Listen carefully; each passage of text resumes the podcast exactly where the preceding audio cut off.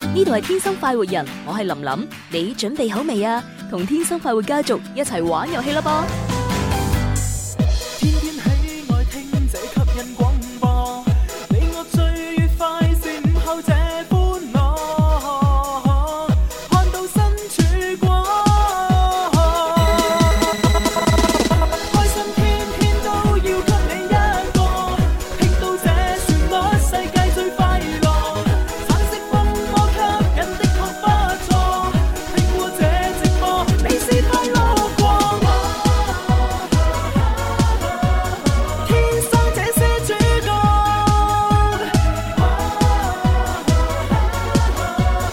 快活有更多。歡迎收聽《天生浮人》節目嗱，咁啊，直播室裏邊有朱容啦，直播室裏面有文文啦，係啦，咁啊，仲有我哋今日嘅嘉賓咧就係 Ờ. Raymond，哇，hello，大 Ờ, 家好！哇，我好耐冇喺直播室度出過咪啦。係啊係啊，咁啊 Raymond 咧而家其實咧就喺我哋嘅聽眾嘅誒，即係呢個誒改名之下咧，哦，就改成咩名啊？ 多咗一個中文名，哦係啦，叫雷 文，雷文啊，其實都係阿大哥賞賜我呢個名，係係，啊，即係讀名啲係雷人係嘛。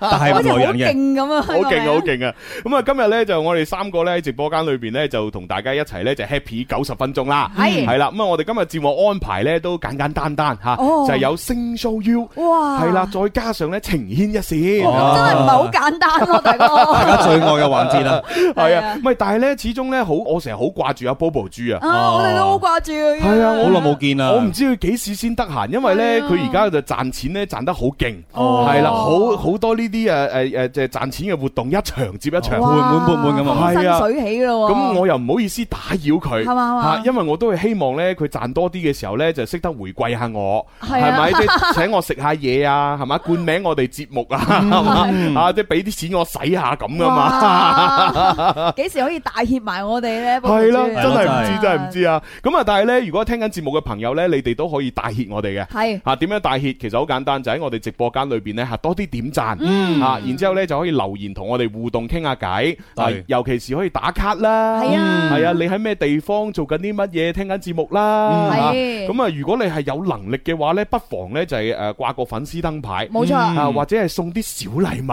啊，或者買下嘢，係啦係啦，咁啊跟住落嚟，不如就事不宜遲，聽首靚歌。我哋之後呢，就馬上誒升 show you 噶咯。好啊，又不是八十年代，寂寞芳心的愛，還穿起新裝安守家中等候來電等他愛。禮拜六為何難放燈走得開？敲街又怕又期待，左不安的愛，男生這東西忽東忽西，他突然又很可愛，要對付還同門到底。要幾多愛？六歲就渴望愛情，有沒有害？十分之氣氛等不等於愛愛？沒有誰掛住某君什麼，遮眼袋露出四寸半。又要怎麼去愛？為何男孩情願拋低女朋友？陪住老友通宵打機不戀愛，為何男孩平日的討厭習慣？承諾過我會戒到後來説說句句抱抱歉歉沒沒有有得得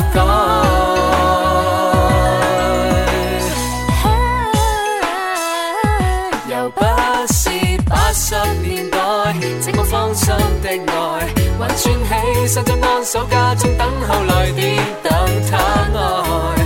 禮拜六為何難放膽走得開？學街又怕又期待，坐立不安的愛，男生這東西忽東忽西，他突然又很可愛，要對付還同門到底要幾多愛？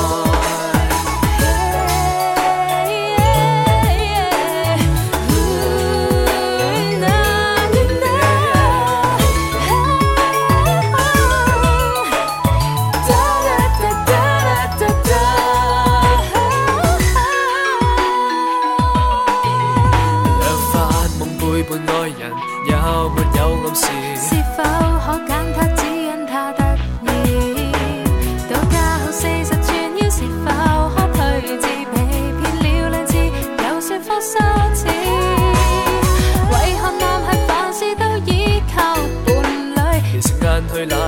都不出主意。為何男孩全部都粗粗魯魯大大意？意你換了四五百個做言至辭，快告你換了新衣，嘿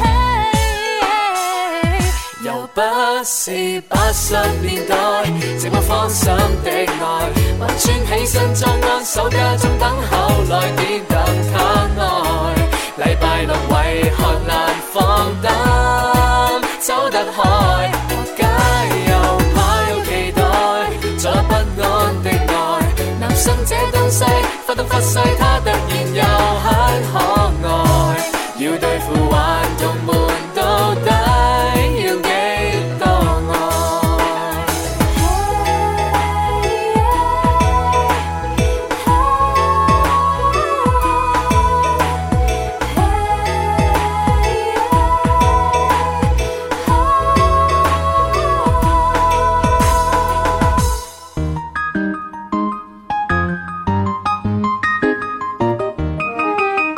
每晚看他夜觀天路，感知天空秘密滿布。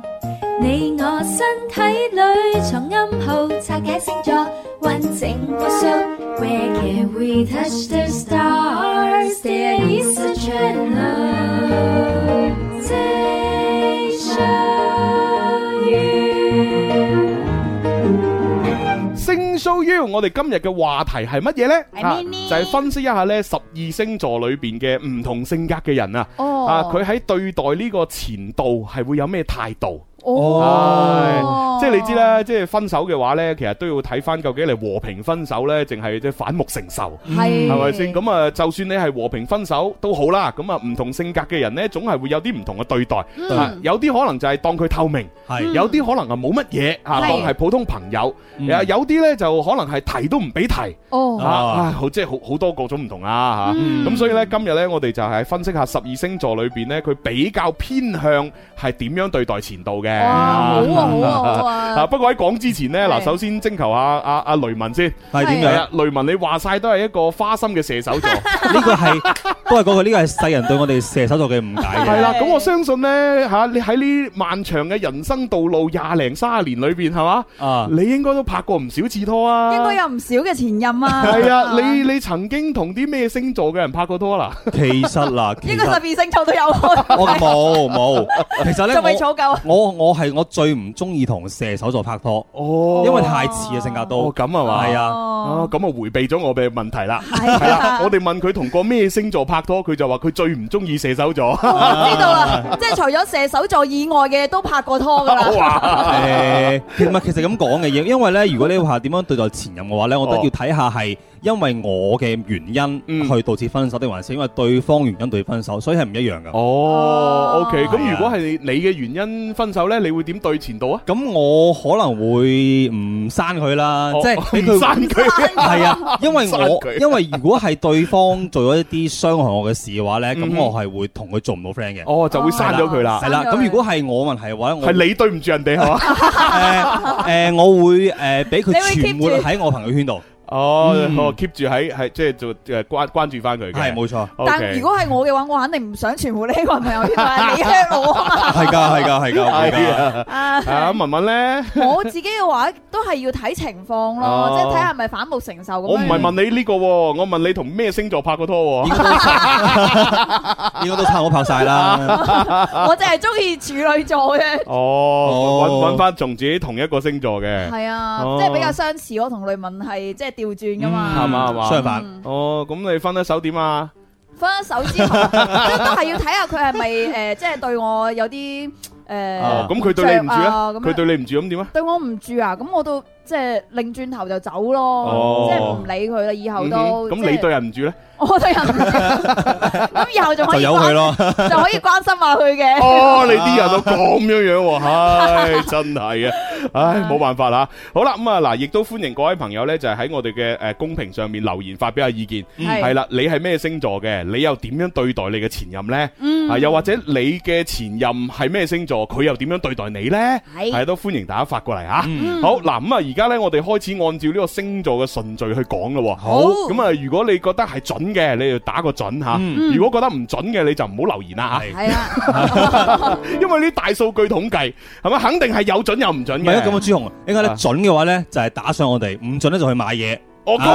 啊咁啊啱啊，係喂，咪？如果係咁，我寧願佢唔準啦， 你買多啲嘢啦，係咪？應該都唔準 而嘅。家真係 OK 好，咁我哋呢就誒從白羊座開始講好起。嘅，好，嗱，白羊座嘅人點樣對待佢嘅前任呢？原來呢，佢哋呢就係一個即係好健忘嘅人嚟嘅，係係啦，即係平時呢，都係嗰打打咧咧嗰種嚇，哦就冇乜所謂啊，咁樣隨隨便便，哦唔係唔係唔係唔係唔係隨便，係打打咧咧啫嚇，哦不修邊幅咁啦嗯嚇。咁啊，所以呢，哪怕佢誒以前同你拍拖嘅時候點樣愛到死去活來都好啦。嗯只要你而家係分咗手嘅，佢就會當你呢，只係一個普通嘅路人，哦，咁內心幾強大喎，我係啦，即係係見到你，佢又波瀾不驚，係嘛係？咯，係佢又唔會覺得好恨你，嗯，但係亦都唔會诶，即係覺得好掛住你唔。會有絲毫嘅漣漪，係啦，反正就好似路人一般咁行過，诶啊，好似哇，以前心理狀態高啊，係呢啊，啲以係前同佢拍過拖喎，其啊就係實咁我覺得佢個心理狀態幾好係嘅幾喎。係好啊佢係幾本好來就陽光啦，咁嗯哼其實佢都即係對以後未來嘅感情發展啊，都比比較好嘅。係啊吓，咁啊呢個呢就白羊座，白羊座我唔我唔知準唔準吓，嗯，準你就發留言上嚟，係係啦唔準就快啲買嘢吓。 點小黃車？係 啦係啦啊 OK，好，咁啊，到下一個星座係咩啊？下一個星座咧就係金牛座。哦，金牛座即係阿子富啊、燕文啊燕文啊嗰啲啦，係喎哇好，咁啊，佢哋點對待前任呢？嗱，咁啊金牛座嘅朋友咧，其嗯實同以前差唔多嘅啫。哦，同以前差唔多。係啊，哦，即係話分咗手之後，同埋佢拍拖嘅時候對待佢係差唔多嘅。嗯，冇錯，因為金牛座嘅人咧係唔會忘記自己愛過嘅人嘅。咁哦啊，前任咧係佢哋深處裏面嘅一個小秘密啦。哦啊咁佢哋將前任咧就當做曾經愛過嘅人。哦，即係埋喺心底裏邊。係啦歷，久常新，係咁，即係如果我同阿燕文係嘛，嗯咁萬一咩話，咁就我歷久哋常新啦，又 可以喂可能佢一世都唔會忘記你 啊，係化咯咗灰都唔會忘記你啊。哇咁樣樣 啊，咁佢要唔要葬喺我隔離？OK，啊好啦，咁啊，反正就係金牛座相對嚟講比較重情啲。嗯係啦，係比啦較深情一啲啊。即係以前係點對你，而家都係點？喂，咁有啲怪喎、點怪啊咁哦？你分咗手，你仲要對佢噓寒問暖咯喎，唔通？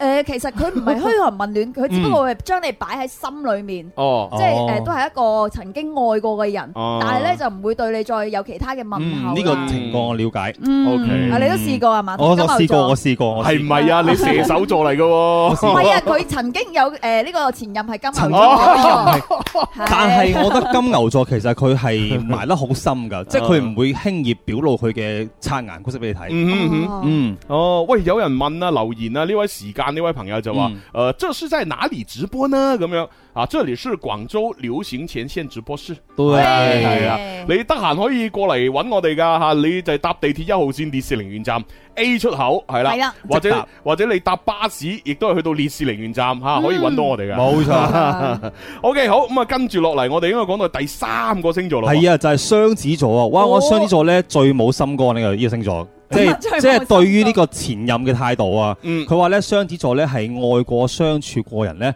實在太多太多啦，嗯，每一個都放喺心上面，仲得了嘅咁。哦哦，所以佢就會將呢個前度咧當成係普通人。係普啊，通人忘記得乾淨哦淨，可能係啊泛泛之交都似。哇，係其實咁仲好喎。既然分咗手，就應該分得乾乾淨淨，咁啊係。徹徹底啊底。清清楚楚。哇！咁如果咁講咧，雙子座嘅心理誒強心心理狀態仲好過白羊座喎。如果係咁講，哦，咁啊係啊。係啊， 喂，但係如果我係佢另外一半嘅話咧，即係我會好好心淡咯。嗯，係啊，你同佢相處過啦，你竟然唔記得我咁樣樣。哦，咁啊係喎，即 嗯係 話晒我都浪費咗五年青春喺你身上邊。係 你而家話忘記就忘記，我同你只係分手分咗兩日，你就同對得第二個喺埋一齊，哎呀我真係接受唔到 啦，係咪咁啊？真係陰公豬啊！ 跟住雙子座話咁冇計喎，我中意過個人咁多，係咯，太多 你啦你，只不過其中一個啫嘛，啊哇，你睇開啲啦。點解覺得億萬分之一， 有嗯啲渣渣地嘅感覺嘅？聽落似，聽落似，唉， 啊啊咁啊，反正大家睇下準唔準啦。係啊，呢個就係雙子座對前度嘅呢個表現。冇錯啦。唉，好啦，咁啊講咁耐，聽翻首靚歌先啊，轉頭翻嚟繼續分享。時代太擠迫，浮游就靠身軀。人類太孤僻，覺得需要的找要追。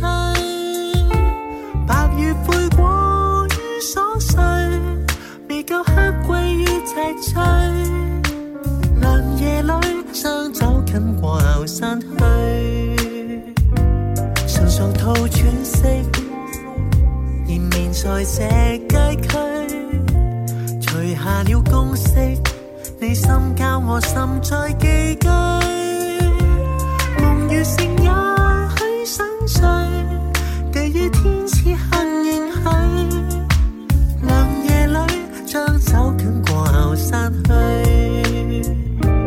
燈影蝴蝶月圓蕩於水，有幾多個幾多對。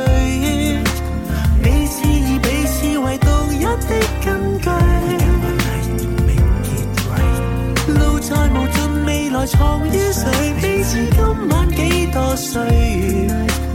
良夜裏將走近過後散去。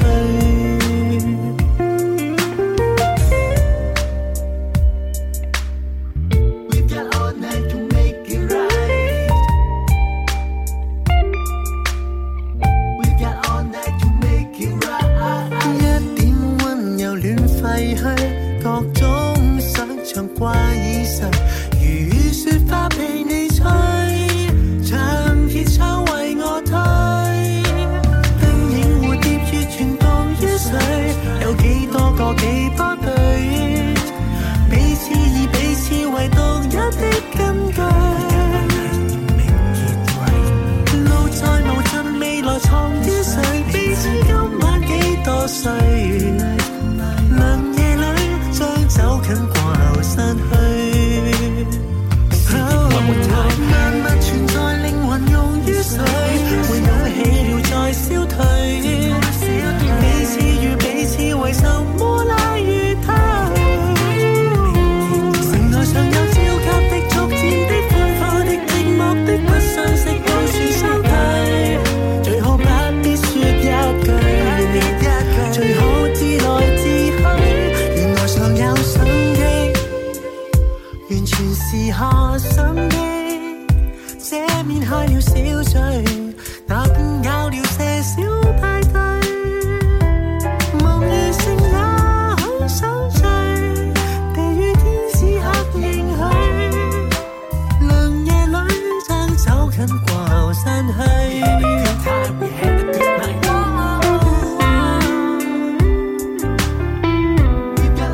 去。We've got all night to make it right. We've got all night to make it right. We've got all night to make it right. 好咁啊！一首靚歌之後呢，我哋要講到第四個星座係巨蟹哇！座。巨蟹座啊，係啊比較居家型嘅，係啊係啊，即係巨蟹座俾我哋嘅印象呢，都係嗰種顧家嘅，係啊係嘛？但係呢，就係即係相對嚟講比較情緒化啦，係有時會容易呢，突然間好偏激啦咁嗯係啊樣。其實我都幾驚巨蟹座噶。點解啊嚇唔通你又同巨蟹座拍過拖？咁又冇，即係身邊有啲女仔朋友係巨蟹座咯，嗯哼但係佢係比較玻璃心一啲嘅，哦即咁嘅係對咩感情係啊，哦，跟即係即係話你講咗少少誒嘢，可能你講嘅時候冇乜心嘅，但係佢聽咗落嚟就會覺得好 hurt 啊嗰啲咁誒樣。都會有，同埋個哦男仔可能對佢做一啲好普通嘅嘢，佢就覺得哇好傷心啊咁樣樣，要生要死咁樣樣， 即係多愁善感啊嘛嗰啲。係啦，哇，係啊咁有啲驚啦吓，咁啊，但係睇下佢對前度係點先啊。嗯嗱，原來巨蟹座咧對前度咧就係話誒，將前度咧就不能再提及啦。係哎哦呀，系啦，嗱，巨蟹座非常咁敏感，啊，前度永遠埋喺佢哋心裏边呢，係一道無法治愈嘅傷痕。即係前度係禁言嚟嘅喎。係啊，啊，即係係啊所以呢，佢喺條街度最好就唔好撞到。係啊，又或者你作為佢嘅好姊妹啊，既然你知道佢哋分手啦，就唔好再提起啦。哎呀，哦係啦，如果一提起佢，哎呀，我好痛啊，係嘛？一喺條街度見到啊，啊佢佢啊，啊唔得啊，好痛啊，咁啊。但係有時候咧，有啲時候咧就係越窮越見鬼噶嘛，即係啊係好多朋友出家街，冤分家咗路手之窄後，哎死啦，今日又冇化妝，又跟住係又冇洗頭，跟住重點知撞咗前任添，唉，唔係，不過不過係啊，其實我我都試過啊，嗯我真係㗎我，試過誒喺條街度你見，咩面貌先？又冇洗頭，冇跟住又冇成，冇冇冇，我就正冇睇我就錯正常嘅狀態我就正正常常。嗯，哦正正，常常同我嘅朋友誒喺條街度誒行緊，係哦咁然之後呢，離遠就見到我前度喺誒喺前邊嗰度誒行緊，行係過佢隔隔離離有冇男仔？有有哎哦，係啦，隔離有一個比我瘦嘅男仔，啊，但係但係個樣我係睇唔到嘅，因為係哦隻係背面。嗯係係啦，咁啊，嗰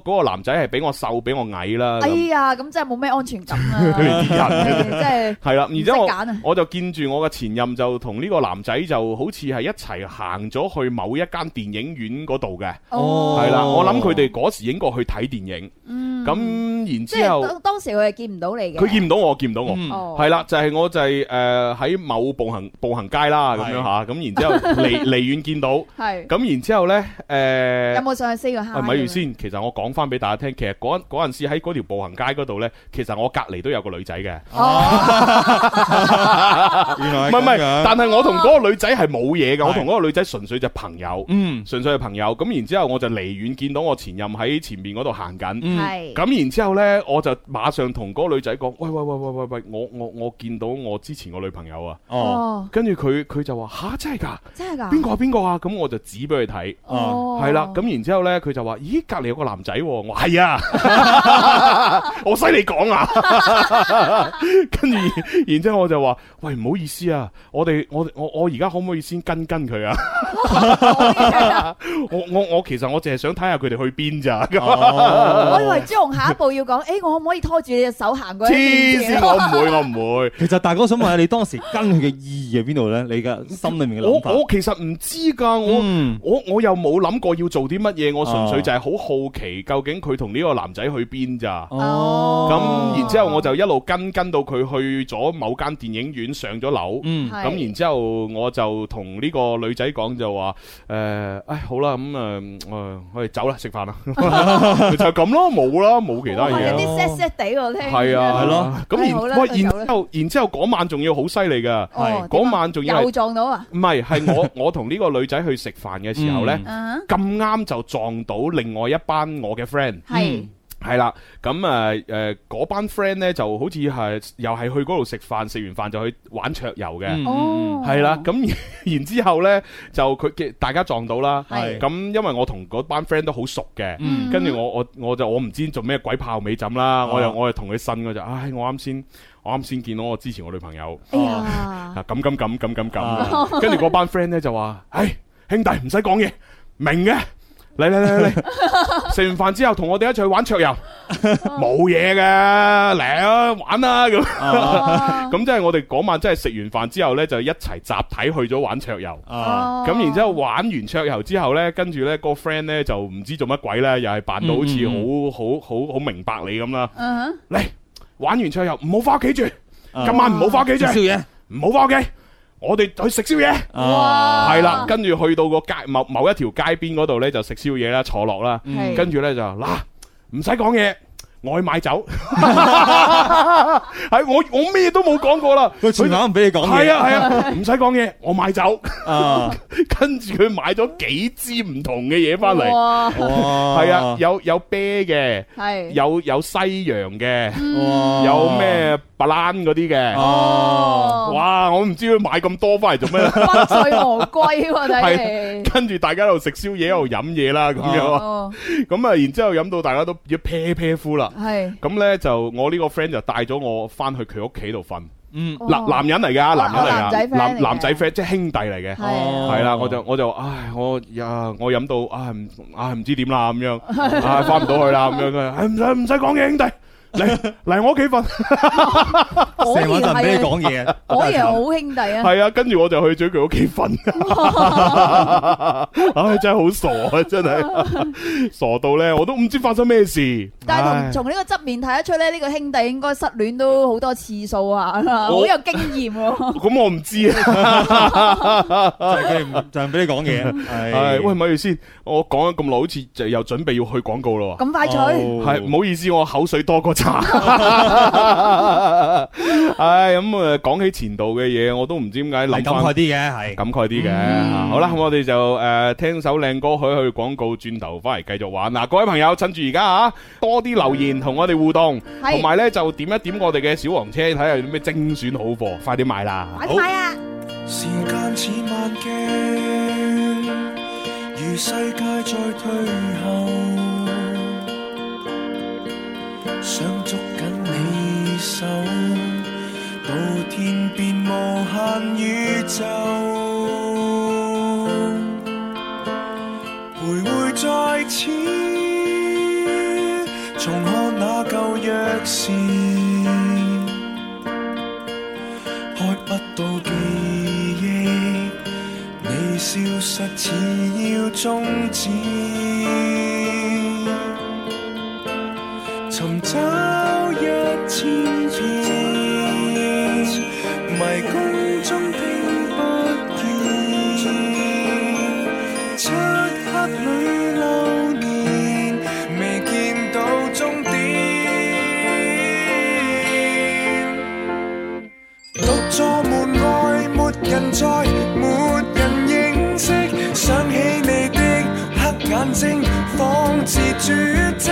想與你對話，想告訴你我心迹。時間繼續轉，從四季中走遠。漆黑裏看清，你身影要我甦醒。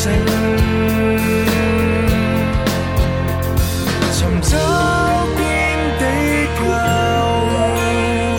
從冰川到海流，常要找幾點？獨坐門外，沒人在，沒人認識。想起你的黑眼睛，仿似絕迹。想與你對話，想告訴你我心迹。如今我在大門外，大門內找了十年，不想放手，拖你手，吻柔路邊，把你再抱着，輕吻你髮似詩篇。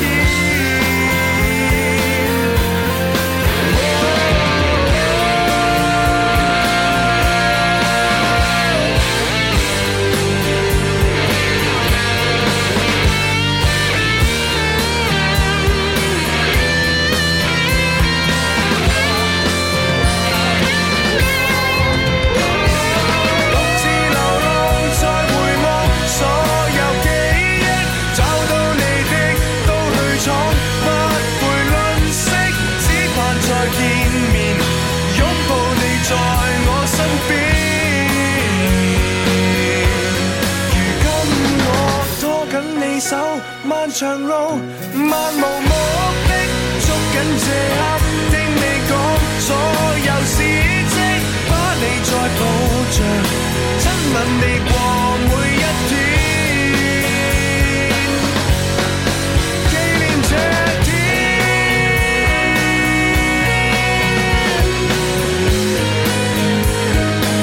Hãy subscribe cho kênh Ghiền Mì Gõ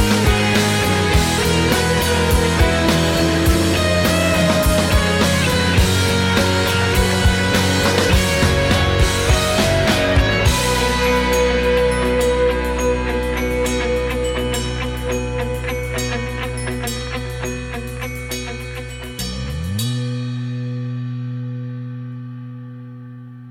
呢度系天生快活人，我系林林，你准备好未啊？同天生快活家族一齐玩游戏啦噃！ Let's get it。当我穿梭音乐剧，你陪你看流星雨。当我牵你的手，飞向宇宙浩瀚无垠。You are my Jay Z and I'm your Buzz。Love, love, love is never change。当我穿梭音乐剧，你带你到处飞行。当我牵你的手，飞向宇宙浩瀚无垠。You are my Jay Z and I'm your Buzz。Love, love。Love is never change。到了天生快活人的世界，用音乐歌颂浸染宇宙中的所有一切，在电台律动之间，呼叫 FM 九九三，音乐之声，在这星球我们都是天生快活人。好啦，翻嚟第二部分《天生浮人》節目 Yeah 直播室有朱紅啦，直播室有文文啦。你好，我係小女文呢。係好嘢。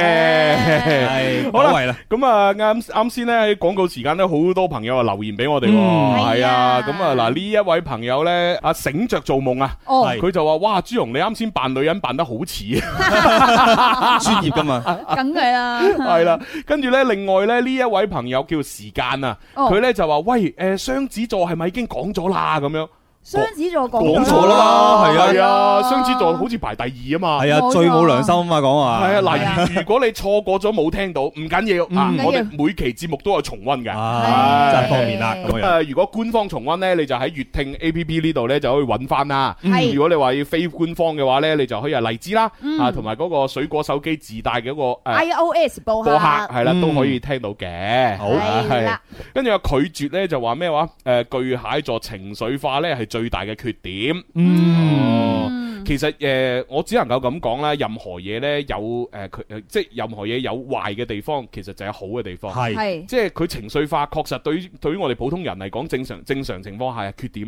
咁但係呢，對於一啲中意激情嘅人嚟講呢，嗯，其實佢唔如果唔係情緒化，佢就俾唔到呢種激情嘅感覺你喎。係㗎，係咦，又㗎。啱喎。係啊，你要你要拍一個轟轟烈烈嘅拖，係嘛？即係啊咩係喎咩珊瑚冷天地河踩簡緊如專專者嗰啲哇咁真係嘅經愛典情。啊！你如果嗰條友唔係情緒化，點可以同你拍到咁啊？又啱係啊喎，係啊即係如果我係追求嗰種即係偶像劇式嘅係嗰啦種戀愛，我一定嗯係要啦同啲人拍拖，係啊我先愛到死去活來。係啊，嗱，你試下， 你試下同我呢啲咁嘅人拍拖啊，我包保悶死你 啊！真係啊，一一啲激情都冇啊，嗱，而家朱紅叫你試啊，你哋快試啊食嘢嚇！早報同埋名而家瞓覺開始。黐線報名喎呢啲，你都唔知佢男定女，你報名啊！你真係啊，唉，笑死我啊！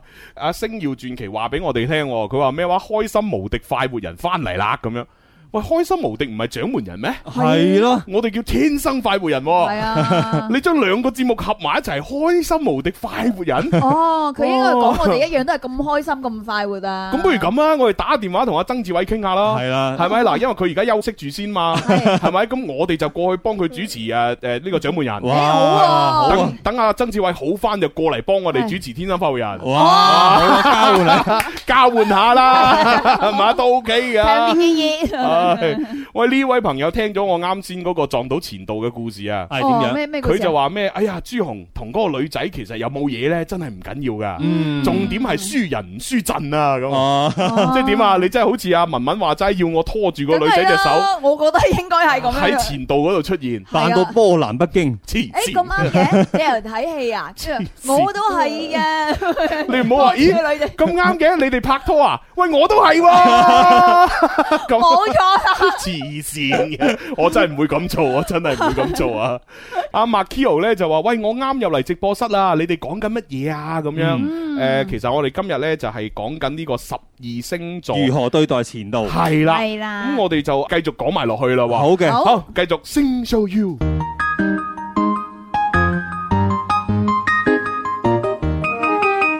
每晚看他夜觀天路，感知天空秘密滿布。你我身體裏藏暗號，拆解星座，完整個 show。Where can we touch the stars? There is a translation.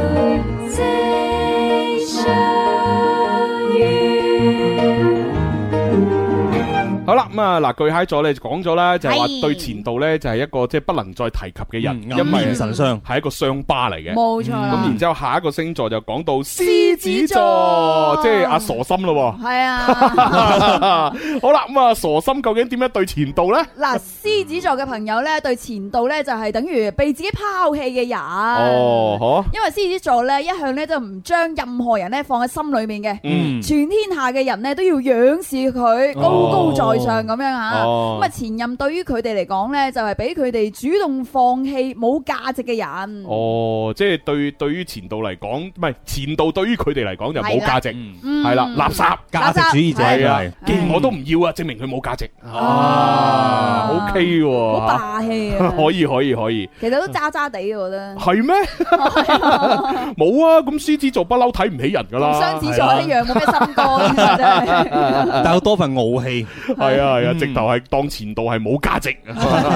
OK，好 啦，咁啊呢個就係獅子座嘅人嘅睇法啦。嗯好，跟住落嚟咧就去到處女處女座座啊處女座啊 係啊，傻文喎，真係處女座嘅人點咧？係啦係啦，主要座咧就係咧當呢個前度啊係永不聯繫嘅陌生人。哦嗯，同埋咧，處女座都好較真啦，乜嘢可以聯繫，乜嘢唔可以聯繫人咧，佢心裏係好清楚嘅。前任對佢哋嚟講咧，就係呢個禁忌啊，都係哦，即係其實咧就係愛恨分明啦，嗯可以話係。但我覺得呢個大數據咧，應該都對我係唔係好準咯。係咩？係啊，咁即係你你都會仲會同你前度聯繫嘅。其實我覺得係即係我會咯。哦，咁係啊你聯繫嚟做乜嘢咧？誒， 其實就算佢對我做咗啲咩錯事，或者哦我對佢做咗啲咩錯啊事，咁即哦係畢竟即係大家都認識過啊，喺呢個世界哦上係咪先？都叫緣即係分你到啦咗。最老啊，到咗最後尾，你都係一個好美好嘅回憶。哦，咁咯 喎。係啦，我已經睇得好 開啊。系唔系啊？我真系唔信咯。唔係因為文文成日講嘢好矛盾噶嘛。嗯啊，之前做情牽一線嗰時啊，又話咩唔計較啊，點知啊計較到咩咁？嗱，呢個又又要講翻咧，即係同呢個時間軸有關係嘅。嗯咁你冇理由啊，一分咗手之後，誒，我仲可以同做你同你做朋友啊咁樣。哦即係你起碼有一段時間去緩衝咗之後，誒、我丟淡咗一件事啦，咁我覺得誒、繼續可以做翻朋友，咁咪做朋友咯。哦，咁樣啊，咁啊睇下係唔係都咯，幾有 point 嚟嗰度。 都唔知但係哦係唔心心裏係。面仲會比較下 嘅，係啊，我一定要過得比你好，過得比你幸福。哦，咁我明啦。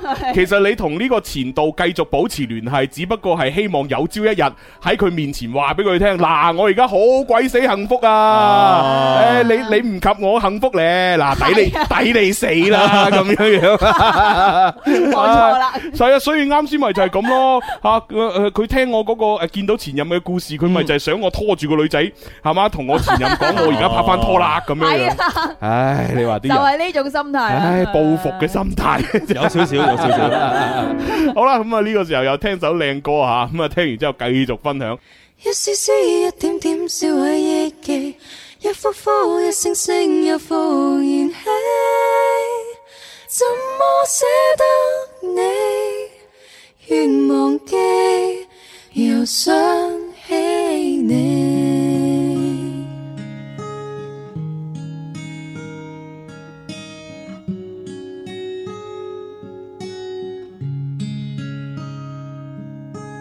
紅少年，紅裙紅絲巾，白紙般坦率還天真，一對眼水晶般吸引，流轉的舞步像浮雲，忘記你。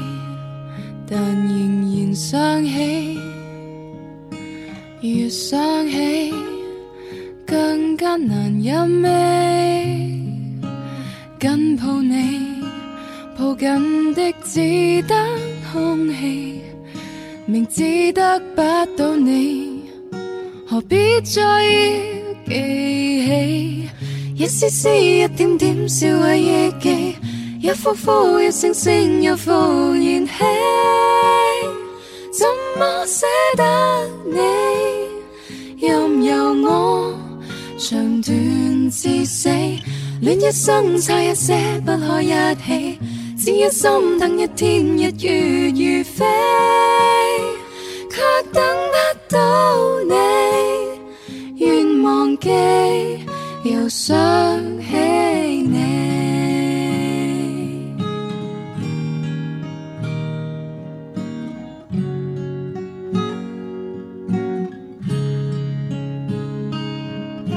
情與愛是無從更改，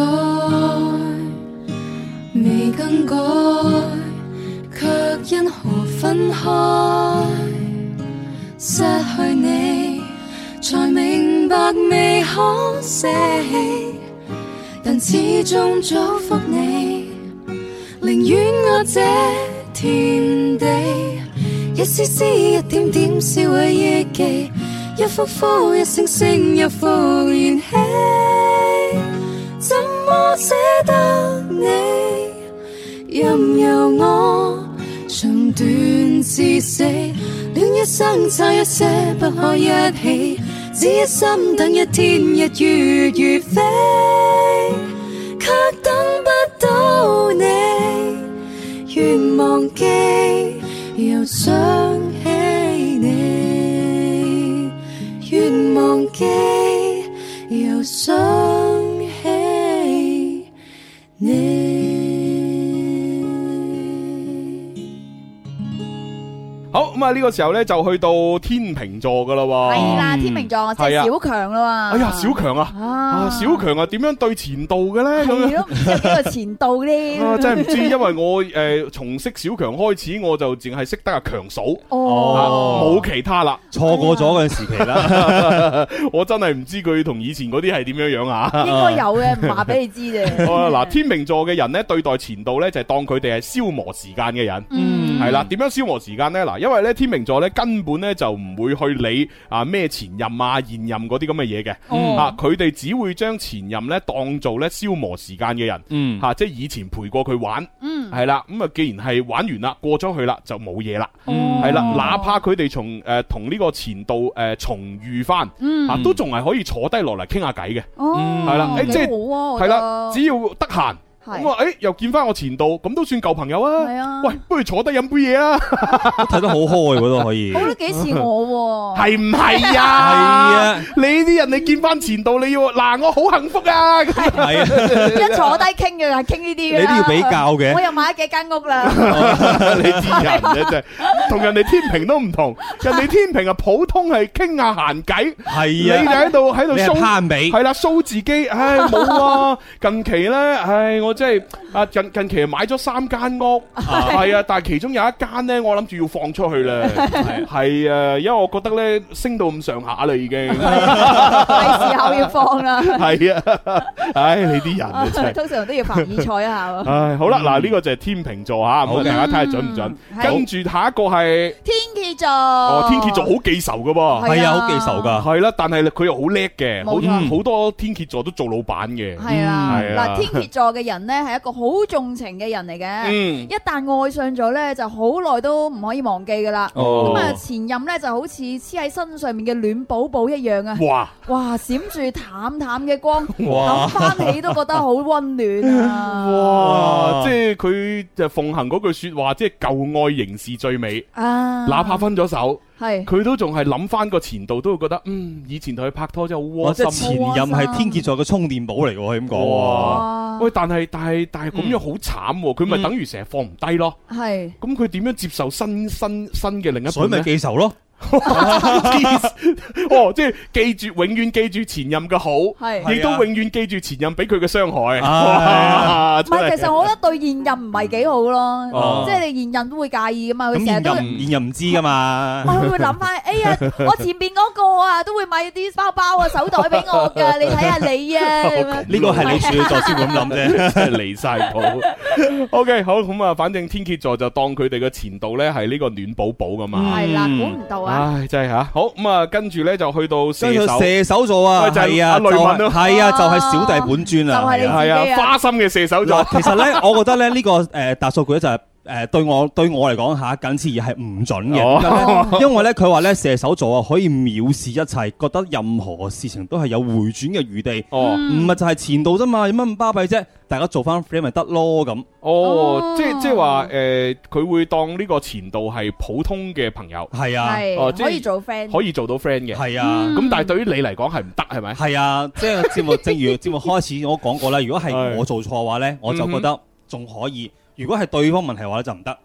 哦其實呢個對任何人嚟講都一樣啊。嗯 都啱嘅，都啱嘅，係啦，係啦，好咁啊，反正呢，就各位朋友呢，喺呢個星座嘅話題上面呢，即係有啲咩誒誒共鳴嘅話啊，對記住同我哋分享啦。係嗯啊呢位朋友呢，就話誒，聽你哋咁講啊，覺得呢天秤座呢好虛偽。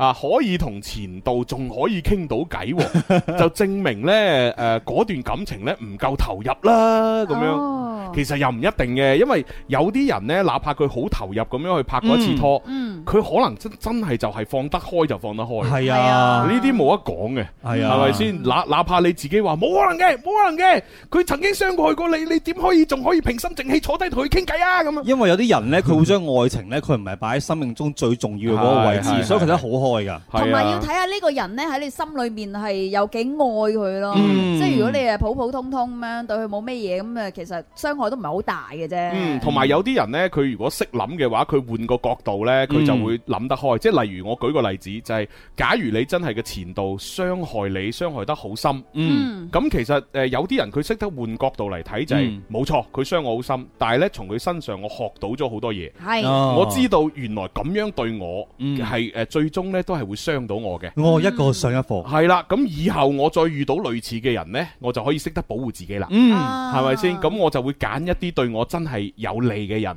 而哦，嗯避開呢啲唔好嘅人。哇，係啦，咁有啲人識諗，佢就會覺得嗯啊，就愛一個上一課。啊，多謝呢個誒衰人吓教識我好多嘢，嗯咁都都可以噶嘛。哇，可以係啊講得出呢番説話，應該有好多嘅拍拖經驗嘅 之後。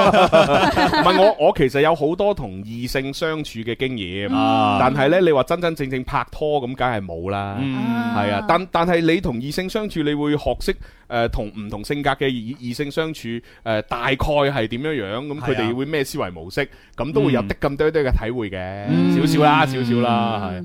啊，林寶基堅尼呢就話講就容易咁樣，哦係咯係咯，所以我咪話有少部分人係做到咯。係啊，係啊，你估個個都得㗎？咁 係咯係真係啊！呢個三歲加五歲咧，佢就話：我嘅前度咧就係呢個天秤座啦，真係好準啊！ 哇！即係證明你前度撞到你都仲會同你傾下偈喎， 啊！犀利犀利唔啊！錯唔錯，幾好啊，幾好啊吓咁啊！跟住落嚟，我哋去到咩星座啊？摩羯摩羯座啊，大大冇冇冇哥冇，先播首歌，等我誒平平靜下我嘅內心先，係因為我有啲驚啊嘛。別來吧，伶仃辜負身世，你是我那位，誰也學會拾得起，放得低。而眼淚嗎，我不敢發揮，就如洞悉一切，亂世的情侶，誰亦滿身傷勢。別望着狂抽煙的手勢，以為受唱是美麗。你令我有寬慰，才是實際。你讓我有安慰，誰亦不必理虧。你別要再幽怨和慚愧。我尋你開心，你尋我開心，我們還有什麼可以恨？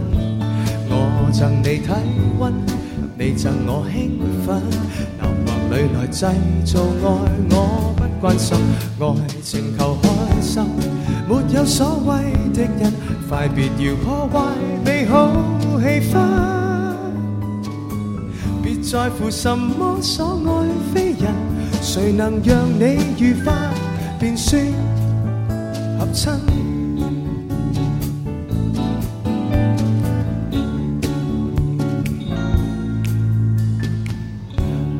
着狂抽煙的手勢，以為受着是美麗。你讓我有寬慰，才是實際。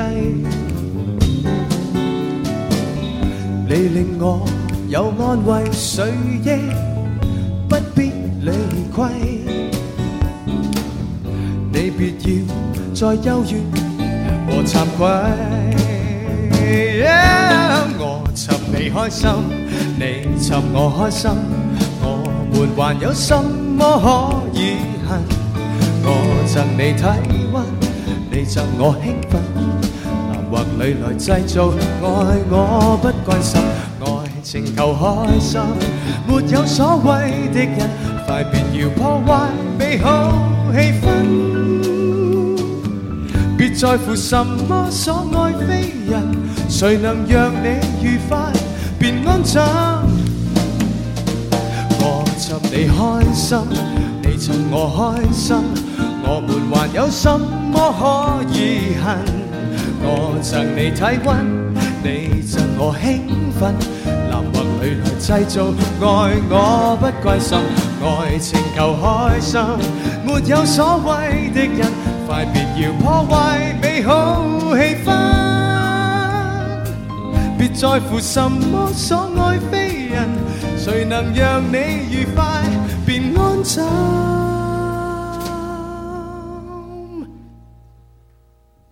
也就能合襯。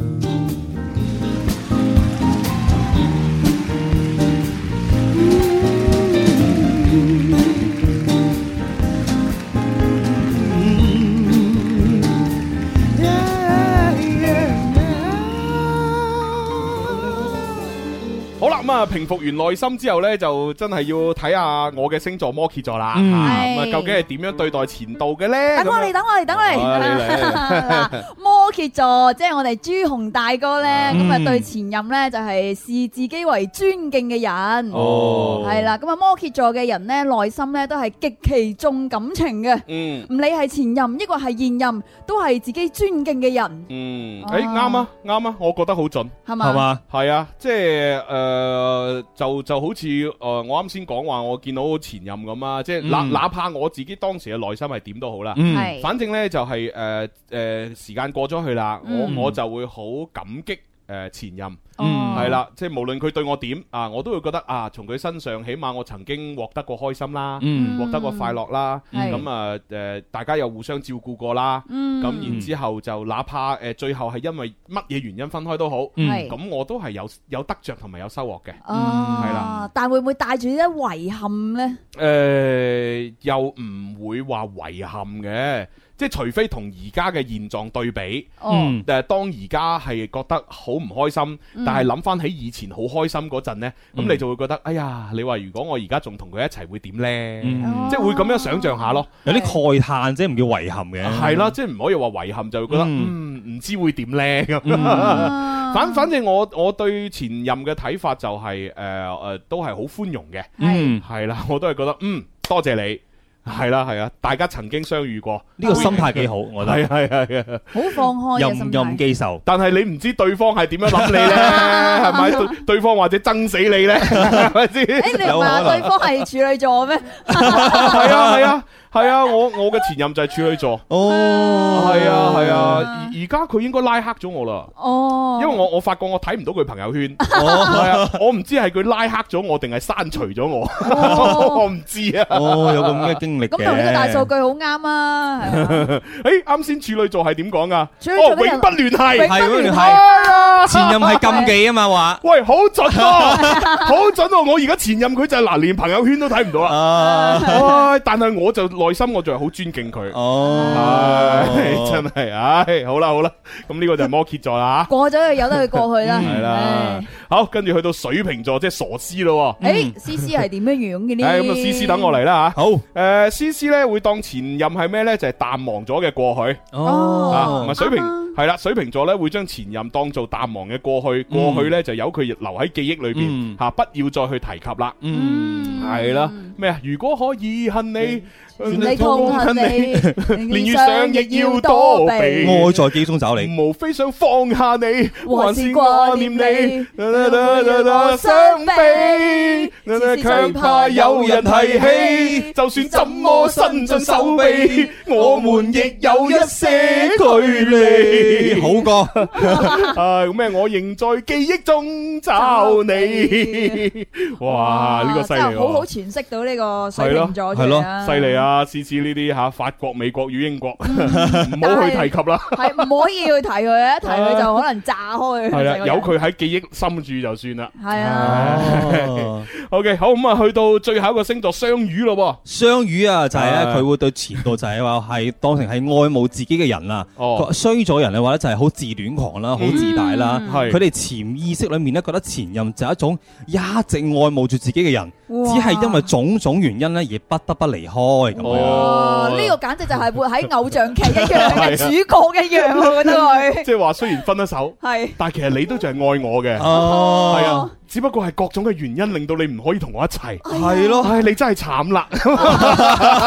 哇，咁樣好啊，多愁善感啊！呢個雙魚座真 係犀利犀利啊！啊，咁啊，唔知大家聽完我哋呢個十二星座分析呢，就覺得點樣啊樣吓？係啦，唔知準唔準啦啊？歡迎大家發表你哋嘅建議。係 嗯好啦，咁啊，而家我哋要準備啊，去去廣告，轉頭翻嚟咧，會有情牽一線。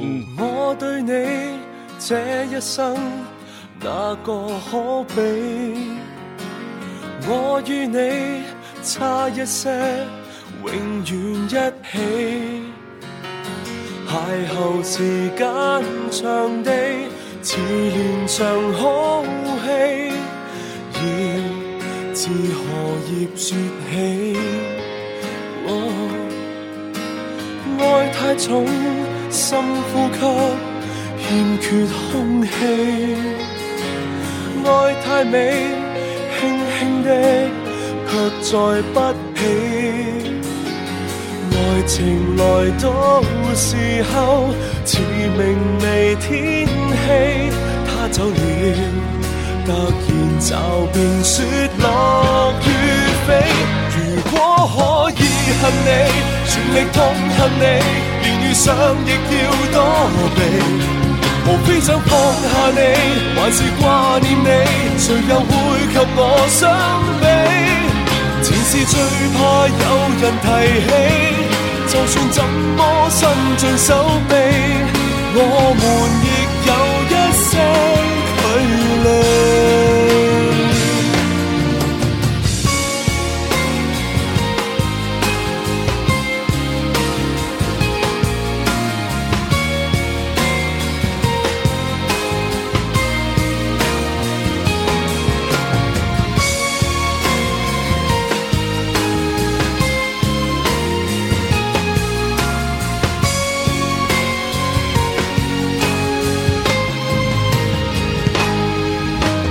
你太遠，該怎麼說對不起？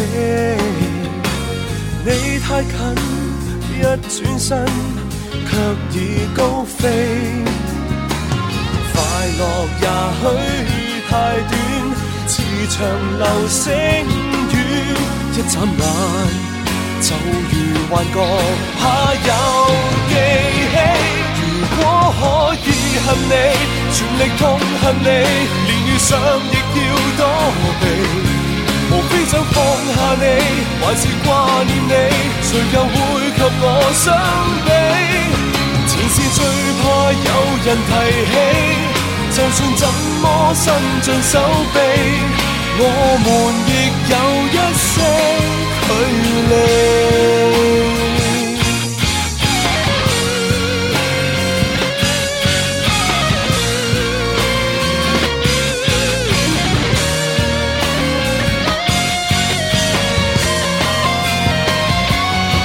如果可以恨你，全力痛恨你，連遇上亦要躲避。無非要放下你，還是掛念你，誰又會及我相比？前事最怕有人提起，就算怎麼伸盡手臂，我們亦有一些距離。深深你，我還在記憶中找你。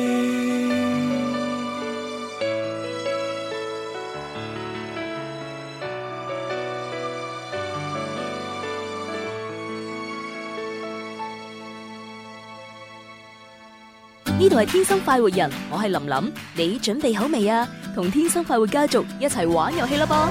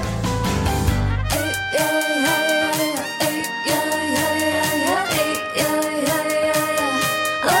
天生博彩，天生精彩，天生我中意，為你喝彩。哦，天生 happy，天生得意，天生我願意再沒法改。天生愛世間萬物不相交。好咁啊，翻嚟第三部分《天生快活人》節目啊，咁啊，係直播室繼續有朱容啦。直播室繼續有文文啦。譬如我係嘉賓雷文啊，係啦，係啦，係啦。咁啊，啱先咧，我見到喺廣告時間咧，好多朋友啊開始落單買嘢咯 喎。係啊，係啊咁啊多謝晒即係唔準啦，咪講啲嗱，近期咧我就主推緊呢一隻咧就健康嘅一個食品啦，嗯係啦，就係呢個誒誒高纖燕麥朱古力，係係啦，已經有好多朋友咧就買咗啦，咁樣吓。嗯咁啊，到時你哋收到會有驚喜嘅，係因為嗰個誒快遞嘅包裝真係好 good。冇錯。系啦，一個紙皮箱裏邊係貼晒石子，跟住仲要放晒冰袋，嗯係就我以係為啊送牛扒先係咁樣快遞嘅。係啦係啦，。估唔到買呢一個零食都可以咁好嘅快遞，嗯係啦咁啊，當然係我喺我哋廣東嘅朋友呢，因為天氣太熱啦，你拍咗呢個翻去之後呢，咁你記得呢，就拆開咗之後，馬上放落呢個冰箱嘅保鮮嗰個位置，係係啦，放佢十零分鐘再攞出嚟食呢，就比較之好嘅。哦係啦，因為咧佢呢個真係誒用真正嘅朱古力嚟到做嘅，咁所以呢，係有呢個溶解嘅情況係好正常。冇錯啦。係啦，咁啊，甚至乎咧，你拆開嘅時候咧，佢本來應該珠光色噶嘛。係咁如果你係話拆開之後仲見到，誒點解有啲白點喺上邊嘅？哦咁係因為佢曾經溶過，再誒、呃即係誒硬翻呢，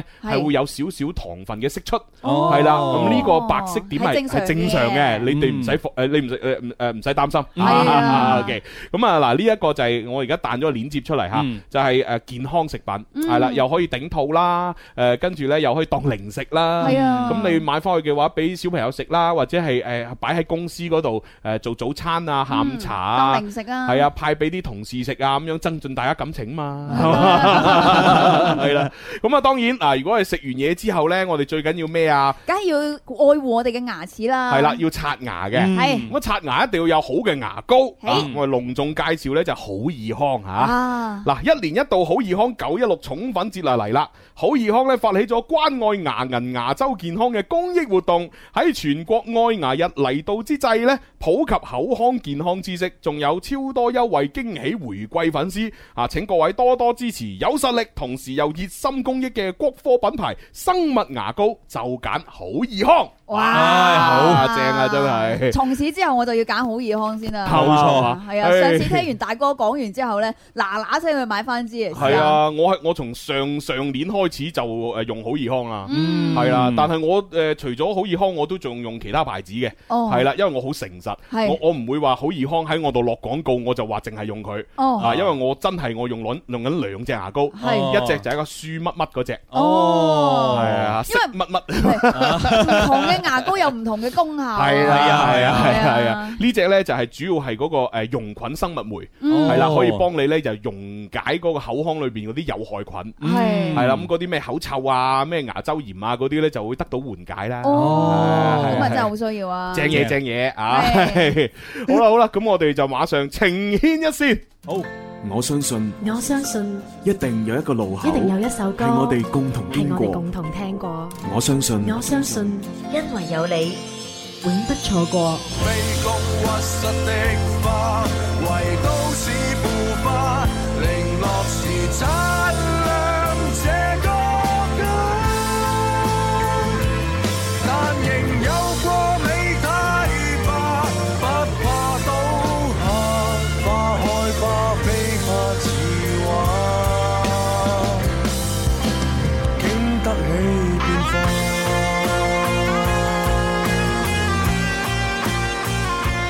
好啦，咁啊，情意一線呢，就我哋會幫啲聽眾呢，就係分析下佢哋嘅情感狀況啦。嗯啊，即係當然我哋又唔係情感大師，嗯我哋就唔夠膽呢，就係話哦，每一件啊每一件事情都能夠俾到一個完美嘅誒建議同埋解答。嗯但係我哋希望以過來人嘅身份啊，又或者係發揮我哋所有觀眾同埋聽眾同埋網友嘅力量。係誒，當嗰啲誒即係誒朋友嚇少男少女們係嘛嗯誒遇到一啲情感嘅問題啊，即係包括係親情、友情、愛情咁樣。對，係啦，咁佢哋遇到問題唔知點解決嚇、又又唔知同邊個講，咁啊、嗯當我哋係樹窿咁樣話俾我哋聽，係咁我哋都可以呢，就集合集思廣益啦，嗯係嚇、大家都誒一齊俾建議，希望可以幫佢哋渡過難關。冇錯 唉，真係好啦，咁啊，今日呢，其實我哋誒咪即係我我其實準備咗好多封嘅來信，哦，係啦咁我哋讀邊科咁啊，呢我就喺茫茫嘅信海裏邊呢，係就揀咗一封呢誒誒誒來信呢，就係講男女之間嘅誒有冇純友誼。哦，哇！呢個問題咧，真係呢個係靈魂拷問啦，真係係，啦，呢個係一個誒讀緊大學嘅一個女仔，嗯，佢寫過嚟嘅。係佢就話呢，就發現咗佢男朋友呢，就有一個非常之好嘅誒紅顏知己，哦，係啦。咁然之後呢，佢就覺得佢同誒佢佢男朋友同呢個女仔呢，就太過好啦，嗯係啦。咁啊自己就不免呢，有啲呷醋。嗯，咁但係佢又唔知呢個呷醋係啱定唔啱嗯喎，所以就寫信上嚟問下我哋廣大嘅朋友們，你哋認為男女之間有冇純友誼呢？嗯啊，嗱，不如花心嘅射手就講先啦。 有我啊。 你覺得有冇純友誼啊？其實我覺得係有嘅，係嘛啊即係譬如咧，係咪㗎有啲人咧，即係譬如話 有，即係其實咧，我點講咧，嗯係我好討厭一啲女仔咧，就係咧，佢成嗯哼日會捕風捉影啊。誒，譬如話誒，佢見到你同人哋講一句啊，黐 i d 咁樣樣，佢以為係哦哇，即係一定係有嘢噶啦，哦但可能係同事之間，我幫佢嘅忙，佢話嗯哦，師姐黐 i d 咁樣樣，咁樣樣咯，嗯係啊，所以我覺得係有純友誼嘅。哦嗯，咁啊，嗯文文咧，你覺得咧？誒，呃我即係以一個女仔嘅角度嚟睇嗯咧，我覺得係有純友誼嘅，嗯即係男仔可能就冇啦。哦， 哦即係你嘅意思係話，站在女仔嘅角度，佢可以心裏邊只係當呢個男仔係朋友，冇錯啦。哦但係男仔咧，嗯 對我係有意思嘅話，咁哦我自己都控制 唔到㗎，啊係咪先？啊，你啲人，但係我心裏面係好清楚咧，同呢個男仔咧係有界線嘅，嗯哦即係唔可以超過呢條界嘅哦咯，。如果超過呢條界線咧，你哋一腳伸開個男人係 咪咧？咁又唔會嘅，同佢講清講楚咯 哦，。講清講楚。係啊，啊，咁其實我覺得咧，誒，男女之間係有純友誼嘅。嗯，嗯誒、，即係當呢個女仔或者呢個男仔比較醜樣嘅時候， 係有啊純友喂，呢個就係誼。正路嚟嘅。 係啦，即係冇錯嗯即係你要諗下，即係 係咪先？即係嗱，我雖然好膚淺啊，啊，但係我覺得呢，只要呢個女仔生得比較差，或者呢個男仔唔靚仔，嗯啊、我係覺得佢哋之間係能夠安全地擁有純友誼。嗯但係如果誒 個女個女仔又唔差，個男仔又唔係差嘅情況下呢，佢哋兩個如果關係好好呢，其實呢或多或少係有啲嘢嘅，嗯只只不過佢哋可能係用佢哋嘅誒道德準則嗯，去誒壓制住自己嘅慾望。係嗯係啦，，即係啊！我明明係對佢有意思嘅，但係因為我我覺得哎呀咁樣做係唔啱，嗯，啊算啦，我啊我忍住，我忍住咁樣，哦係啊，就係咁咯。其實都有好多人嘅心聲嚟嘅，應該嗯係。系啦系啦，除非嗱我同一個女仔好好，個女仔一個樣一般嘅，咁我就真係同佢 好好嘅啫，唔會對佢有非分之想呢個我可以證明啊！ 吓，你可以證明。我啲大哥通常都係即係誒見啲女仔都係睇樣先㗎嘛。我知啦，即係因為你個樣啊唔係好得，咁我同你關係唔錯，咁所以呢，就由此證 明呢，就有純友誼嘅冇。啲咁嘅 事。係嗱咁啊，我唔知大家點樣睇啦，反正大家有啲咩睇法可以留言。咁而家我就先讀呢封來信，好嘅，係诶，俾個化名佢啦叫，咩化名呢？叫佢阿純好唔好啊？阿 純好，真係夠係啊純，純友誼啊！佢問有冇純友誼啊嘛，係 OK 就叫佢阿純。OK，好， 阿純嘅來信喺博博嗰度留言俾我。嗯嗯佢呢就話：誒天生快活嘅誒天生快活人嘅聽眾同埋主持人大家好，嗯。啊朱容大哥你好。誒最近呢，我遇到咗一啲情感上面嘅問題，哎跟住發咗個喊嘅表情嚇。哎呀，好哦傷心係啦啊！你我太難啦！ 我想問一問呢，男女之間係咪真係有純潔嘅友誼呢？嗯我呢自己呢真係唔係太相信咁樣哦啊啊。事情是這樣的啊，嗯我男朋友呢，啊，佢呢就有一個呢，就係、呃相處得比較好嘅女生朋友，嗯係啦。咁啊前兩年呢，就呢個女仔呢，就因為誒誒、呃呃去做交換生啊。嗯係係啦，即係去咗誒、呃另外一個另另外一間學校嗰度啦，咁、嗯所以就唔喺度。咁但係最近呢，呢、個女仔已經做完呢個交換生咧，翻返嚟啦。嗯咁呢，誒、呃我男朋友同佢呢之前呢係無話不談嘅。嚇！呃誒而家呢個女仔翻咗嚟之後，佢哋都回復翻以前嗰個無話不談嘅狀態，哦係啦。咁啊，而我男朋友其實呢，同我呢就唔係喺同一個學院嘅，嗯佢係誒喺另一個學院比我大一屆嘅一個師兄。嗯系啦，咁而誒、呃我男朋友同呢一個女仔呢，就係、大學嘅同班同學，哦係啦而佢哋呢，都係嚟，即係都係同一個地方嚟嘅，嗯就係誒嚟自一個好遙遠嘅一個誒、呃小城市，嗯係啦係啦。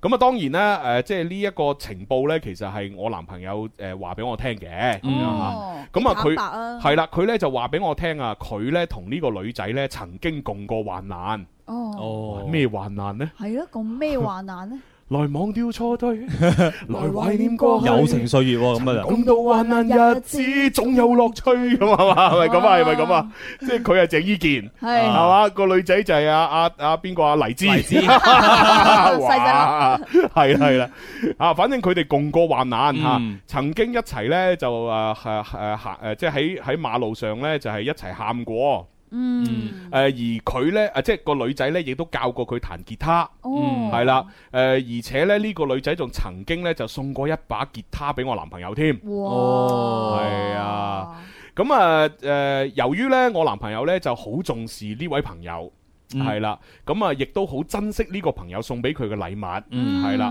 咁啊，所以呢，所有呢個女仔送俾佢嘅嘢呢，誒、呃佢都會好珍視嘅，嗯咁啊，而且呢，佢亦都會回禮嘅喎，係係啊，前嗰排呢，啊，我男朋友呢就曾經呢買過一個包包，就送俾呢個女仔，哦但係呢，就因為佢係網購嘅。係係啦，咁啊買誒到貨之後呢，發發覺咧質量唔係太好， 所以後所以後續究竟佢有冇真係將呢個包包送俾個女生呢？我就不得而知啦。哎哦，哦，即即個男朋友買喺網上 bid 個包，係啦，收到貨，喂咁差 嘅，喂我我點送啊？點送得出手啊？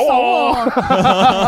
咁所以呢，後續佢有冇送就唔知啦。诶，咁哦但係重點咧，有冇講到即係佢送呢個包包，有冇話诶呢個男仔又話俾個女仔知啊？誒冇講，哦，嗯係啦，反正就係話誒佢自己知道咗係啦，自己嘅男朋友係買咗個包，嗯係啦，但係唔知有冇送出去嚇。係咁啊，而後來呢，誒、誒、哦，誒、誒，呢個女仔呢，之前呢，就咪去做交換生嘅，嗯係咁啊去咗另外一間學校嘅。嗯咁佢喺另外一間學校嘅時候呢，其實亦都呢，就係、誒寄過好多快遞嚟我哋學校俾我男朋友，嗯哦，係啦、咁仲曾經啊，我男朋友仲叫我一齊去幫手攞添。哇，咁當然啦，當時我唔知呢啲快遞係嗰個女生送過嚟㗎，嗯，係啊，樣樣都好大件㗎，哇，好重㗎。禮尚往來咁樣喎。後來呢，我先至知道咗原來係嗰個女仔送嘅，嗯，咁我就馬上同我男朋友講啦，我就話：喂，我唔係好中意你哋咁嘅做法咯，嗯，我接受唔到咯，嗯係啦。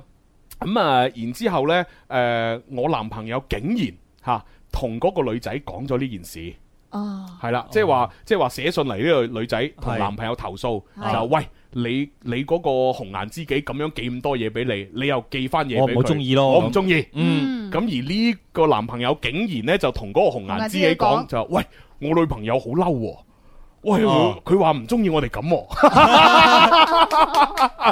喎，哇！真係哇呢個男仔真係極品喎，我覺得吓啊，啊咁啊，反正呢，就係誒，我覺得呢，我男朋友咁樣做呢，就令到我呢，就冇晒面，嗯，係啦，即係連一個台階都唔俾我落。哎呀，哦係啊，嗯我我喺度想像啊，如果我第時呢，誒、真係誒誒即係呃碰到呢個女生，我都真係唔好意思同佢見面，嗯，哦係啦、而家呢，我真係覺得好為難啊！我想問下各位聽眾同埋各位主持人嚇、究竟嚇喺呢段關係裏邊，我咁唔開心係因為我自己太過敏感啊，定抑或係我男朋友真係做得唔啱呢？嗯係啦，我而嗯家應該點樣處理我同我男朋友同埋嗰個女仔嘅關係呢？嗯，OK，咁啊，成封信呢，簡簡單單讀完啦，係啊咁啊，唔知大家有咩睇法咯？係啦咁啊，俾啲時間諗諗啦。我好哋嘅先去一首歌啊。咁啊，喺呢首歌嘅時間，大家呢就有咩諗法或者點樣解決？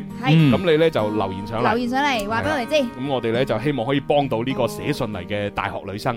世界上千百萬人，只有知己一個，明白我心事，明白我心願，知道我心中痛楚。世界上千百萬人，只有知心一個，無論我苦悶。无论我欢乐，都有你明白我。你对我的痴痴爱，痴痴爱得多。我要送你真心一片，爱你更多，爱你更多。世界上千百萬人，愛我只得一個，為我帶歡樂，為我帶希望，心中永遠維護我。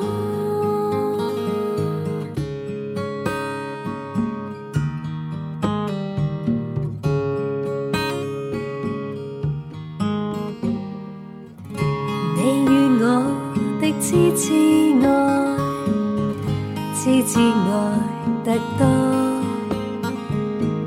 我要與你此生此世，你愛我多，我愛你多。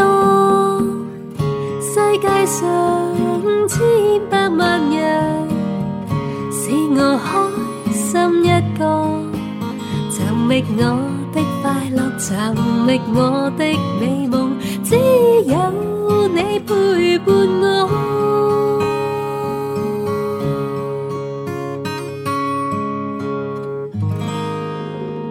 好啦，咁啊，一首靚歌咧就翻嚟我哋節目啦吓。係咁啊，首先要多謝阿夢夢咧，就送咗好多嘢俾我。哇係啊多謝多謝你。係啊，啱先送個陶運滾滾俾我喎。哇嗯哇！多謝晒，多多謝謝晒啊！除咗送嘢之外咧，仲可以點下我哋嘅小黃車啊冇錯，精選好喎，擋住你。冇錯冇錯啊！咁啊，跟住咧，阿永神去留言啦，嗯佢就話咧，阿順你呷醋啦，講完咁。 真係精辟啊！喂，咪住，如果係咁，即係阿永神佢覺得呢件事係好正常。嗯，因為佢淨係話個女仔呷醋啊嘛，係啊咁即係話其實係個男仔佢都認同係純友佢誼啦佢。認同個男仔係冇錯，嗯啊只係個女仔太敏感呷醋。嗯，係哇，永神都都好大量喎， 啊跟住 WIM 咧就話：哎呀，其實女仔呷醋好正常啫。咁嗯阿仙道同學咧就話：我嘅觀點咧就肯定就冇純友誼噶啦。啊我前面咧都講過啦，我同我嘅太太咧就係青梅竹馬噶嘛。嗯如果有純友誼嘅話，邊有而家開花結果啊？哦，咁樣樣，嗯咁前提係因為你太太又唔差，你又唔差啫。嗯我永神話一把吉他都唔平啊，大佬咁樣。咁啊係啊，嗯哦，不過睇你買咩款嘅啫係冇錯冇錯即係有一啲真係可能幾百蚊都有，但係嗰係㗎嗰啲音質好差嘅。其係實吉他咧幾百蚊到上萬蚊都有。係冇錯啊嗯！阿 Stephen 咧就話肯定有純友誼啦，咁樣樣。嗯喂，我唔我而家唔已經唔係叫大家講有冇純友誼啦，係啊係講下點樣幫呢個阿純吓，同埋你哋點睇阿純嘅男朋友同佢個紅顏知己呢單嘢。嗯，唉，我哋已經轉咗話題要解開幫啊係，純嘅心結。係要幫佢啦。嗯嗱，呢位朋友就話：诶，阿純，我覺得唔係你敏感啊，係男朋友唔啱。哦，作為男士呢，係要有分寸嘅吓。嗯例如啊，我見到阿林林啊，都係打招呼吓， 唔唔會握手，唔會合影。 咁浪 費，你估你你想握手，你握到㗎係啊，你都咁輕易你想㗎合影就合影噶啦，哦唉你問過我 未？係咪先啊？大而不沉 啊！係啊， 真係係 啊，啊，離晒譜啊！ 唉，笑死我啊！咁啊，跟住呃咧就誒，哦阿紅啊問另一把男聲係咪雷曼？ 係啊，Hello 你好係啊啊，官佛財恭喜發財啊！呢位朋友留言啊，佢話咧我哋公司標準答案咧都係分手啦。 又分手，唉，真係救命啊！真係阿 Steven 話咩話諗多咗啦。如果唔係純友誼呢，佢大可以咩瞞住你有呢個朋友。嗯我身邊都有好多女性朋友啦，一樣有純友誼嘅咁樣。係啊嗯係啊哦，又好似有啲道理喎，有道理。 OK，好啦，咁啊，而家就到我哋發表下啦。嗱，係雷文啊，你覺得呢個男仔點樣樣？我對男仔其實咧，同呢個女仔係同佢紅顏知己係冇嘢，我覺得係嘛係哦啦。但係咧，我諗唔明佢點解咁傻，會將呢件事會話翻俾嗰個紅顏知己聽。哦我就覺得誒，佢嘅即係阿純係應該要呷醋嘅，哦但係咧，我亦都可以誒、個人意見就係話咧，就係話誒唔需要將呢件事放得太過大，因為你冇任何嘅真憑實據嘅話咧，如果你亂咁喺度即係話去猜測嘅話咧，會影響到你同男朋友嘅 關係。嗯，好，咁啊，文文你點睇啊？即係我都覺得呢、個即係男仔呢，其實佢個性嚟講呢，可能就係比較直男一啲啦。嗯即係對對佢嘅紅顏知己呢，咩都會講嘅。係啊咁啊、所以即係體現出咧，佢對即係感情呢，都係有啲笨拙嘅咯。啱啱先拍拖啦，啱啱講明大學生啊嘛。嗯但係呢，我即係誒。呃即係聽佢阿純咁樣講呢，其實嗯我覺得佢係同呢個紅顏知己呢都係純友誼嚟嘅，哦嗯因為如果你誒、呃一個唔解，即係有有啲嘢曖曖昧昧嘅話呢，即係冇咩必要呢同阿純講噶嘛。嗯但係好多時候呢，佢男朋友都會攤咗出嚟，誒、呃例如話送嗰啲乜嘢啊，咁佢女朋友阿純又知道啦，嗯咁啊、可能誒、呃有啲發咗咩留言啊，咁阿純又知道啦，所以嗯我覺得佢哋之間呢係冇嘢，但係呢，阿純呢要調整自己嘅心嗯啊態喎。 即係佢呷醋之餘咧係可以嘅嗯，但係咧要同翻佢個男朋友講，即係要講清講楚啦，嗯即係咁樣係會即係我覺得會心裏面唔係幾舒服啊，咁樣嗯要講同佢講清楚咯。嗯，咁啊，我自己嘅睇法呢，就係誒，我判斷唔到究嗯竟呢個男仔同佢紅顏知己係去到乜嘢程度，嗯係係啦，即係表面上睇好似又真係冇乜嘢，嗯因為因為你哋都講咗啦，如果佢真係有嘢，點會咁光明正大咁樣係啊攞出嚟啊係攞出嚟俾自己女朋友睇到啊，係啊係咪先？如果佢真係同呢個女仔有嘢，一早就收收埋埋，嗯係咪唔話你知啦？係啊咪係咯係咯。咁所以你話如果從呢個角度睇，似乎又啊真係冇嘢。嗯，但係因為佢哋經歷過患難啊嘛，係啊咁。而家冇嘢呢，又唔代表未來冇嘢。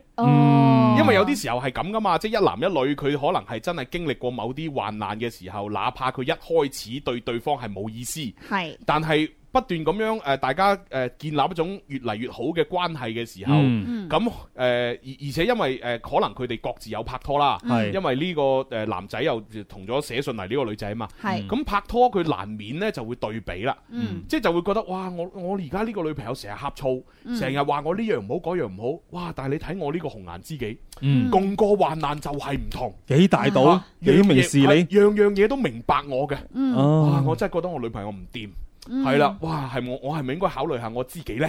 係即係唔知未來係咪會啊嗯咁，因為未來發生咩唔知噶嘛。係咁所以呢，我我自己只能夠咁講啦，我就係話誒，我覺得呢個男仔啊嘅情商係有啲低，嗯，都係嗰句説話叫做瓜田李下，係嗯係咪？即係哪怕你同呢個紅顏知己有冇嘢都好。嗯，咁唔該你收斂下，嗯因為你要尊重你女朋友噶嘛。冇錯冇錯而而家如果你真係要對個紅顏知己好呢，你係真係要私底下。秘秘密密咁樣， 係咯嗯同埋又即係你要避嫌啊！嗯係唉，即係你明明知你女朋友呷醋啦，你都仲要咁樣嚟做，一啲都唔避嫌。你確實係真係講唔過去嘅。係啊，同埋 仲要佢嗰個紅顏知己成日寄快遞寄去佢個女朋友嗰度嗰度哦，唔係，即係寄寄過嚟學校，啊寄學校然之後個男朋友仲仲要叫個女朋友幫手攞，係咯， 黐線嘅。係啊，有啲男仔就係咁直男 噶嘛。所以你話如果純純粹從呢封信，我哋點樣幫呢個阿純呢？嗯我就覺得你係一定要同你男朋友表達不滿。係啦，係啦，你要好堅定你嘅立場。嗯，你就係話我唔理你同呢個女仔嗯有冇嘢都好。嗯，係啦，你一定唔可以再做一啲我唔開心嘅事。係而家你同佢太過親密啦。嗯你呢一段嘅友誼係真係影響到我同你嘅戀情。嗯咁你係必須要做一出一個抉擇。嗯你一係就係同你嘅紅顏知己繼續做誒普通嘅朋友，但係劃清界線。嗯啊，一係呢，你就真係不如你唔好揀我，你就同你個紅顏知己試下喺埋一齊。嗯係啦，你直頭同你男朋友講。其實會唔會你內心係真係中意你嘅紅顏知己，你唔知呢？哦真係係啊靈魂拷問喎咁樣。系啊，你同我一齊，只不過可能你係純粹就係覺得同我啱傾啲。哦實際上你內心可能你最中意嘅人係你紅顏知己。嗯你有冇諗過先？係係啦，嗱，我俾時間你諗，係咪？你諗過之後，你決定係要紅顏知己嘅，唔該你同我分手，啊係咪？咁如果你係真係覺得其實你真係中意我嘅，唔該你照顧我感受。嗯，你可以舉例子噶嘛？嗱係，你可以舉你你同佢都識嘅一個男仔，嗯例如小雷文咁 樣，你就話嗱，如果係咁，我我試下我同阿小雷文成日出去食飯啦，係啊，成日喺度夜晚傾偈傾短信啦，我唔講嘢俾你，我我唔講我同佢啲嘢俾你聽啊，你嗯你誒受唔受得住啊？有送禮物啦，係啊，係啊哦嗱，如果你都受得住，咁我哋各有各玩咯， 係咪先？如果你受唔住，咁你唔該你尊重翻我，有道理係啦，嗯而家我係你女朋友噃。冇錯，佢只係你知己咋嘛？冇 錯你要即係誒叫咩宣示翻你嘅主權。係。如果唔係，佢越嚟越過分㗎。冇錯因為佢佢唔知自己做錯啊嘛。而家都踩晒啲界，你應該係。係唔啊，知道界線喺邊度。係啊即係你你一定要教識小朋友點樣分辨是非。嗯而家你男朋友喺戀愛上邊就係一個不分是非嘅小朋友。好多盲點。係啊，你要教識佢。嗯係啊嗯，哪怕你教識咗佢呢一點，佢以後同你分咗手，咁佢同下一個女仔拍拖都唔會咁衰嘛。啊避免多個渣男啊！所以啊，教下佢啦，教下佢啦。教下佢啦嗯 OK，好啦，咁啊，今日節目時間差唔多啦。好又要食飯啦哦，又要食飯啦。係啊肚餓啦已經。係啊，聽日同樣時間再見，拜拜。拜拜。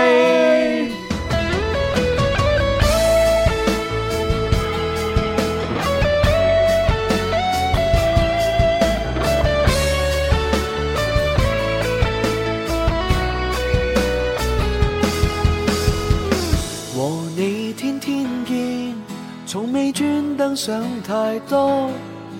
可是每次見到你時，如此輕看。純粹的好友，陪住會愉快得多。你是快樂打機的拍檔一個。望你的笑容時，才驟覺你最好。其實想拋開那手掣和你擁抱，我怕我忍不到，發現我中意你，但我怎能迷戀你？怎會是對象？一早經已成為我自己，問我怎愛你？若我公然迷戀你，可會令你害怕，不敢與我一起，我驚轉變不起。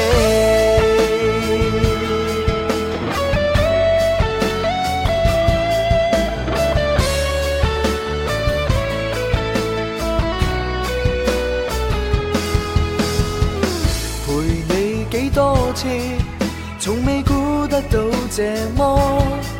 誰料這可愛的眼神，卒之殺死我。望你的笑容時，才驟覺你最好。其實想拋開我所有和你擁抱，我怕我忍不到。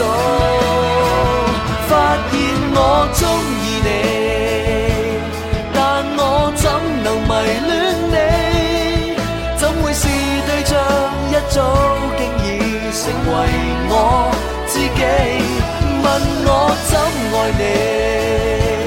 若我公然迷戀你，可會令你害怕，不敢與我一起。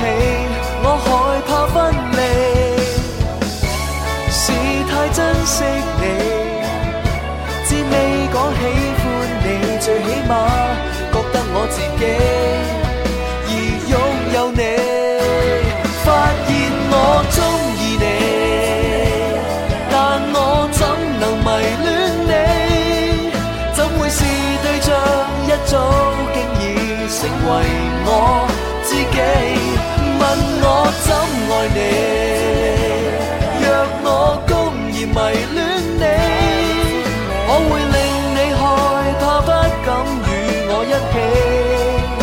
我驚轉變不起。